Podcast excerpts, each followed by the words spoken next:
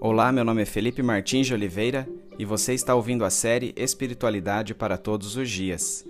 A reflexão dessa semana encontra-se no seguinte texto bíblico, Lucas 16, e corresponde à semana 39 do Guia Devocional do Evangelho segundo Mateus, Marcos e Lucas, cujo título é O que você tem feito com sua vida?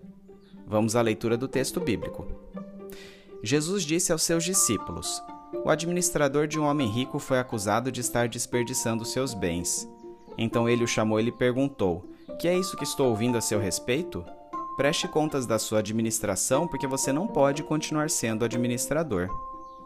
O administrador disse a si mesmo: Meu senhor está me despedindo, que farei? Para cavar não tenho força, e tenho vergonha de mendigar.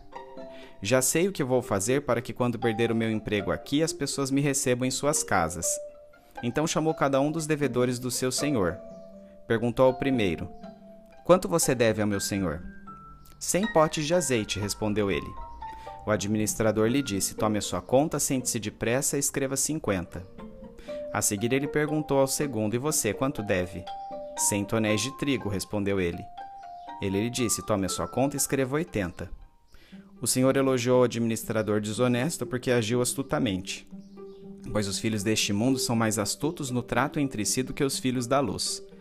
Por isso eu lhes digo: usem a riqueza deste mundo ímpio para ganhar amigos, de forma que, quando ela acabar, estes os recebam nas moradas eternas.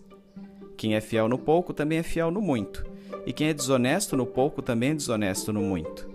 Assim, se vocês não forem dignos de confiança em lidar com as riquezas deste mundo ímpio, quem lhes confiará as verdadeiras riquezas?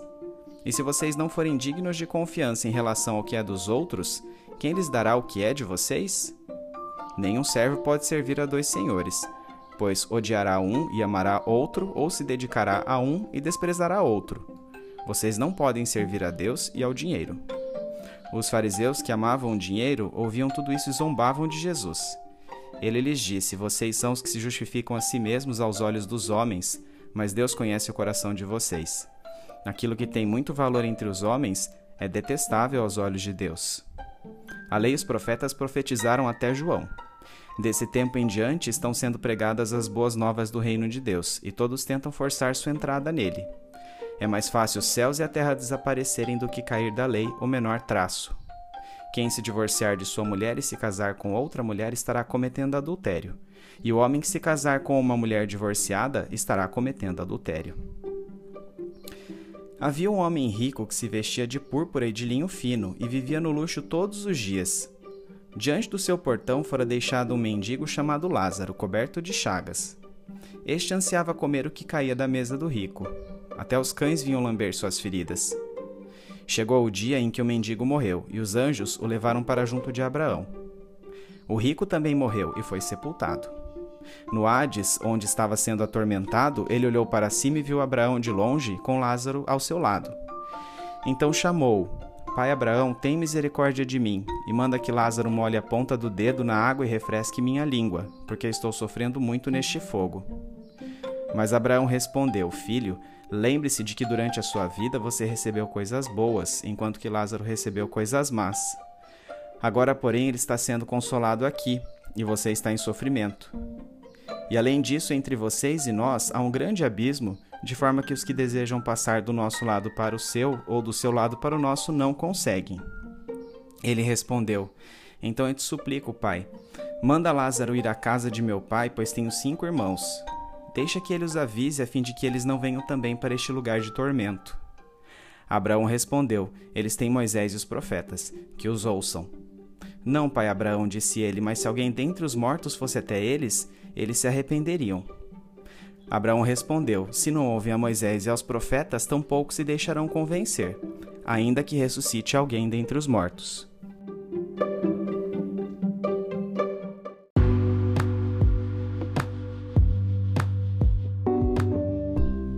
Em Lucas 16, de 1 a 9, Jesus contou aos seus discípulos a história de um administrador ou mordomo que estava desperdiçando os bens de seu empregador e que por isso deveria prestar contas a ele. Percebendo que seria demitido, elaborou uma estratégia para garantir seu bem-estar futuro. Abriu mão das taxas de juros que anteriormente impusera de forma desonesta aos devedores de seu patrão retificando os valores cobrados às cifras originais, para assim parecer aquelas pessoas que estava agindo de maneira misericordiosa. Com isso, tensionava manter aberto um bom relacionamento com tais indivíduos. A astúcia do mordomo mereceu elogio de seu senhor. À semelhança de seu procedimento, os discípulos de Jesus devem usar os bens que possuem para ajudar aos necessitados, que no futuro demonstrarão gratidão ao acolher seus benfeitores no paraíso. A fidelidade não é determinada pelo montante confiado, mas pelo caráter do indivíduo que o usa. E nisso, temos uma clara distinção a respeito do teor da parábola. É nossa relação de mordomos de Deus que recebe ênfase nela, e não a desonestidade de seu personagem principal, que de maneira nenhuma deve ser imitada. A centralidade da parábola é, pois, a seguinte: se retemos as posses terrenas que, em última análise, não são nossas, não devemos esperar que Deus confie em nós nos assuntos espirituais, que são a verdadeira riqueza. Ou servimos a Deus ou servimos ao dinheiro. Não há uma opção intermediária. Os fariseus estavam ouvindo as palavras de Jesus e zombavam dele, pois eram amantes das riquezas. Contudo, ao darem valor àquilo que era detestável perante Deus, estavam atraindo para si a condenação divina, ao contrário da aprovação que criam possuir. Os fariseus supunham que eram justos por cumprirem os aspectos exteriores da lei, mas Jesus os relembra que a antiga aliança vigorou até João Batista, o qual preparou o caminho para o Messias. De fato, João foi a linha divisória entre o Antigo e o Novo Testamentos. Entretanto, mesmo que o Evangelho da Nova Aliança estivesse sendo pregado após o ministério de João Batista, aqueles religiosos continuavam forçando sua entrada no reino de Deus por seu próprio mérito. Jesus, que cumpriu cabalmente a lei, foi o único que garantiu a entrada neste reino. Somente ele tem mérito para isso. No entanto, apesar de ele ter anulado o sistema cerimonial da antiga aliança, seus princípios morais permanecem válidos, Adultério, por exemplo, continua sendo adultério, seja na antiga, seja na nova aliança. Mais do que isso, Jesus reconfigurou as ordenanças de sua nova lei, indo da ação à intenção. Assim, se a nova aliança não revoga a lei, mas a reconfigura, as questões concernentes à riqueza não somente continuariam em vigor, como também mereceriam ser tratadas do ponto de vista da intenção. O modo como usamos nossos bens terrenos reflete nossa fé, denotando se vivemos para este mundo ou para o reino de Deus. Para ilustrar este princípio, Jesus lançou mão de uma outra história, relatada em Lucas 16, de 19 a 31, destinada aos fariseus que estavam zombando dele. Na cultura judaica, os religiosos reputavam as posses como sinal do favor divino. Jesus, entretanto, contou essa história para mostrar que tal retribuição seria diferente da que eles postulavam, pois dava-se após a morte. Os personagens da história são um homem muito rico que vivia em luxo constante e um mendigo chamado Lázaro, cheio de chagas que eram lambidas por cães. Lázaro ficava ao portão da casa daquele nobre para comer as sobras que seriam jogadas fora, para os cães. Quando ambos morreram chegando ao Hades, Lázaro foi para a ala do banquete junto de Abraão, enquanto que o homem que era previamente rico foi levado para o local de tormentos. Sedento, o ex-rico clama a Abraão que peça a Lázaro para ao menos molhar a ponta de seu dedo na água para refrescá-lo. Abraão, contudo, lembra que ele já tivera sua recompensa na vida terrena e que de qualquer modo seu pedido não podia ser atendido, porque entre ambas as seções do Hades havia um abismo intransponível que impedia qualquer trânsito entre elas. Tendo Abraão dito isto, o ex-rico fez a ele outra súplica: que Lázaro ressuscitasse para avisar seus cinco irmãos acerca da realidade do Hades, a fim de tentar salvá-los, para que não tivessem como destino aquele mesmo local de tormentos. Abraão, porém, encerra a discussão dizendo: Para quem tem o coração fechado para as verdades da Bíblia, nem mesmo a ressurreição fará com que mude de opinião Parafraseio Lucas 16, 29 e 31. Isso é tão verdadeiro que nem mesmo depois da ressurreição de Jesus, os religiosos judeus creriam nele.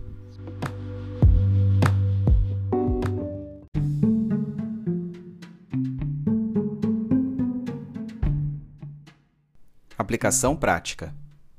Assim como a parábola do administrador astuto, precisamos de estratégia para utilizar os bens de que dispomos em nossa vida terrena em prol do benefício alheio.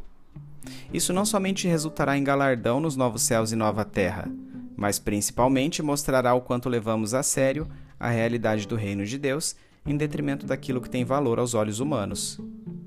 Aquele que acumula riquezas dedica sua vida a elas e com isso tira tempo, energia e recursos que deveriam ser aplicados para a construção do governo divino. Todo homem terá que prestar contas como administrador. A ênfase escatológica se faz sempre presente nas palavras de Jesus. Ele nos revelou que cada ação está carregada de destino. Por conseguinte, nosso manuseio dos bens deste mundo é uma mordomia, um negócio feito diretamente com Deus, de quem viemos e para quem iremos. Temos na história do rico e de Lázaro um outro exemplo da verdadeira retribuição divina relacionada às riquezas. Os ricos dispõem da oportunidade de amenizar as desigualdades sociais e deveriam estar imbuídos no combate à pobreza, independentemente do enfoque político partidário que sigam. Qualquer presunção de favor divino que um indivíduo rico possa ter sucumbe à realidade do reino de Deus, na qual a retribuição é além-morte e inverte esses paradigmas. Unindo ambas as parábolas, a do administrador astuto e do rico e Lázaro, concluímos que nossa postura para com os bens que possuímos deve ser a de mordomos, sempre vislumbrando um propósito altruísta para o qual possamos destiná-los, pois a recompensa ocorrerá após a morte. Em tudo, nossa motivação central precisa ser o amor a Deus, agradecidos por sua provisão em nossas vidas. Recebemos mais, para em gratidão a Ele podermos dar mais. Embora o cerne da história do rico e Lázaro seja advertir-nos acerca do perigo de utilizar mal as riquezas terrenas, fornece-nos alguns ensinamentos sobre a realidade após a morte. Um artigo do site Got Questions discorre sobre essa questão. A palavra paraíso é usada como sinônimo de céu. Quando Jesus estava morrendo na cruz e um dos ladrões sendo crucificados com ele pediu-lhe por misericórdia, Jesus respondeu: Em verdade te digo que hoje estarás comigo no paraíso. Jesus sabia que sua morte era iminente e que logo estaria no céu com o Pai. Jesus falou do paraíso como um sinônimo de céu, e a palavra passou a ser associada a qualquer lugar de beleza e prazer ideal. O seio de Abraão é mencionado apenas uma vez na Bíblia, na história de Lázaro e o homem rico. Foi usado no Talmud como sinônimo para céu. A imagem na história é de Lázaro em uma mesa se inclinando sobre o seio de Abraão, assim como João se inclinou sobre o seio de Jesus na última ceia. O cenário é realmente irrelevante ao ponto principal da história, que os injustos verão os justos em felicidade e eles mesmos em tormento, e que um grande abismo que nunca diminuirá existe entre eles.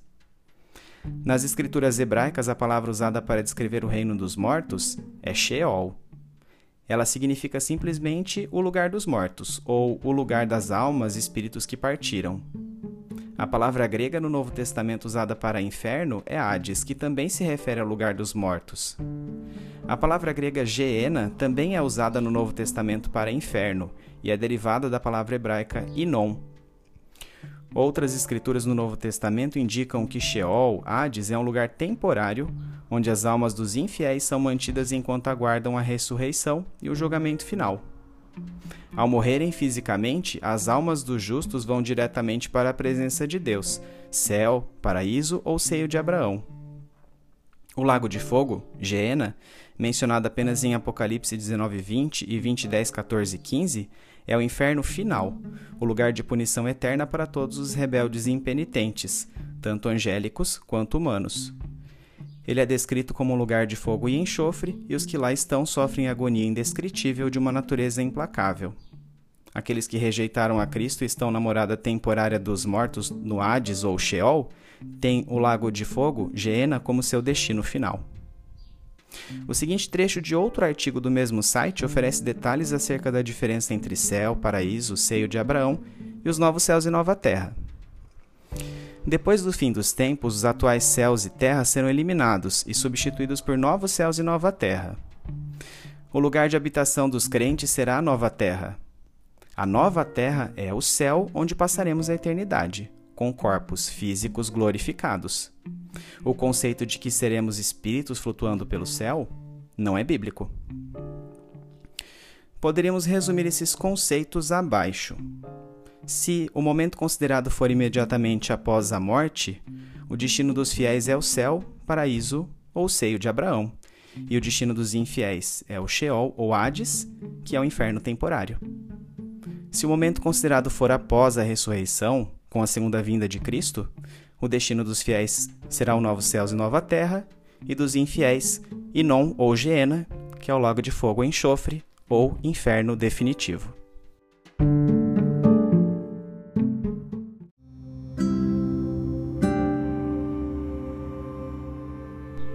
Trazendo da mente para o coração. Senhor, por mais interessante que seja refletir acerca do que a Bíblia tem a dizer sobre a vida após a morte, não posso fugir à mensagem central do que acabo de ler: minha mordomia ao Senhor. Tudo o que tenho, como destino meus gastos, o tipo de planejamento para adquirir bens, o tempo que utilizo para esta finalidade, tudo isso é um negócio direto com o Senhor, a quem prestarei contas, como administrador, a seu patrão. Nada do que tenho é meu. Nada do que sou consiste de fato em meu status não são fins e sim meios para um fim, que é suprir as necessidades de meu próximo, conduzindo ao seu reino. Faça um desesperado coro aos discípulos quando ouço tais palavras. Aumente minha fé. Forneça-me discernimento e um senso de realidade de seu reino cada vez que eu me sentir tentado a reter bens que poderiam ser benéficos a outras pessoas. Ajude-me a ter equilíbrio financeiro sem fechar os olhos a meu próximo. Em nome de Jesus. Amém.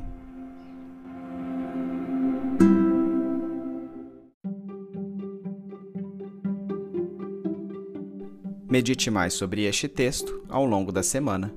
Domingo, leia o texto de Lucas 16, bem como os comentários sobre ele. Segunda-feira, relembre a parábola do administrador astuto. Qual sua lição central? Terça-feira, Ainda sobre a mesma parábola, que conclusões podemos tirar a respeito do conceito de mordomia?